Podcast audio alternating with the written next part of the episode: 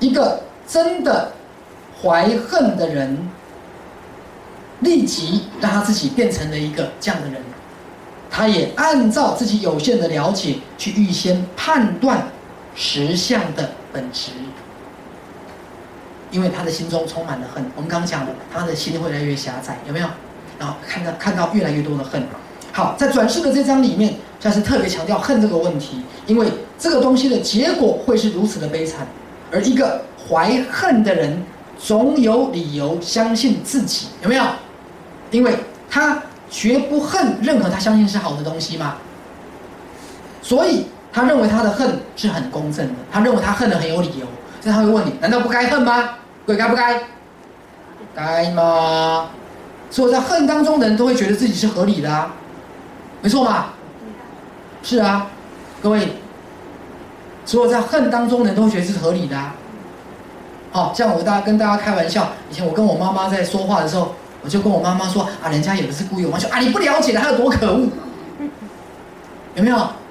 是啊，因为一个在恨的人，他会认为他是对的，他会认为他没有错，因为他恨的如此的公正。这个恨本身就会把它据为己有，而生生世世跟随着他。各位，你的内心就会生生世世带着这个不平衡，明白吗？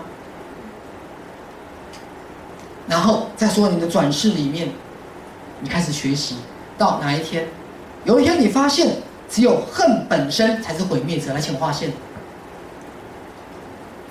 问题不在于这个世界没有可恨之人、可恨之事，问题在于你是否化解了心中的恨。问题不在于这个人是不悔改，你要原谅他。问题在于你打不打算在你心中有了一份宽恕。对，明白我的意思。所以改变之道在哪里？自己的内心，自己的内心。OK，好，来我们继续往下看。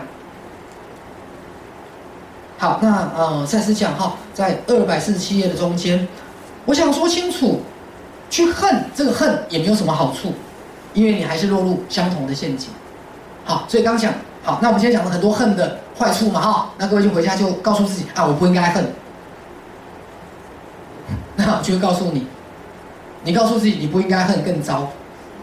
你心中明明有恨，你又告诉自己不应该恨，你不是更糟吗？各位，关键知道是去面对那个恨，这样了解哈，而不是否认它，而不是告诉自己我不应该恨，我不应该心中有恨。来，各位来跟我念一遍，我不应该心中有恨。我不应该心中有恨。来，大声一点。我不应该心中有恨。说这句话是没有用的，这样明白吗？你要去了解恨怎么来的，就化解它，而不是说不应该。各位，你一直告诉自己不应该，可是你还恨不恨？恨啊！多少人在冲突，我就是想原谅对方，就是原谅不了啊。我不想恨他啊，我就是恨得痒痒痒的，明白了没有？我想快乐，就是快乐不起来呀，各位，所以你必须先去承认这个恨，叫如实面对，你才能去化解它，好不好？好，而不是用压抑的、隐藏的、否认的这些东西都没有用。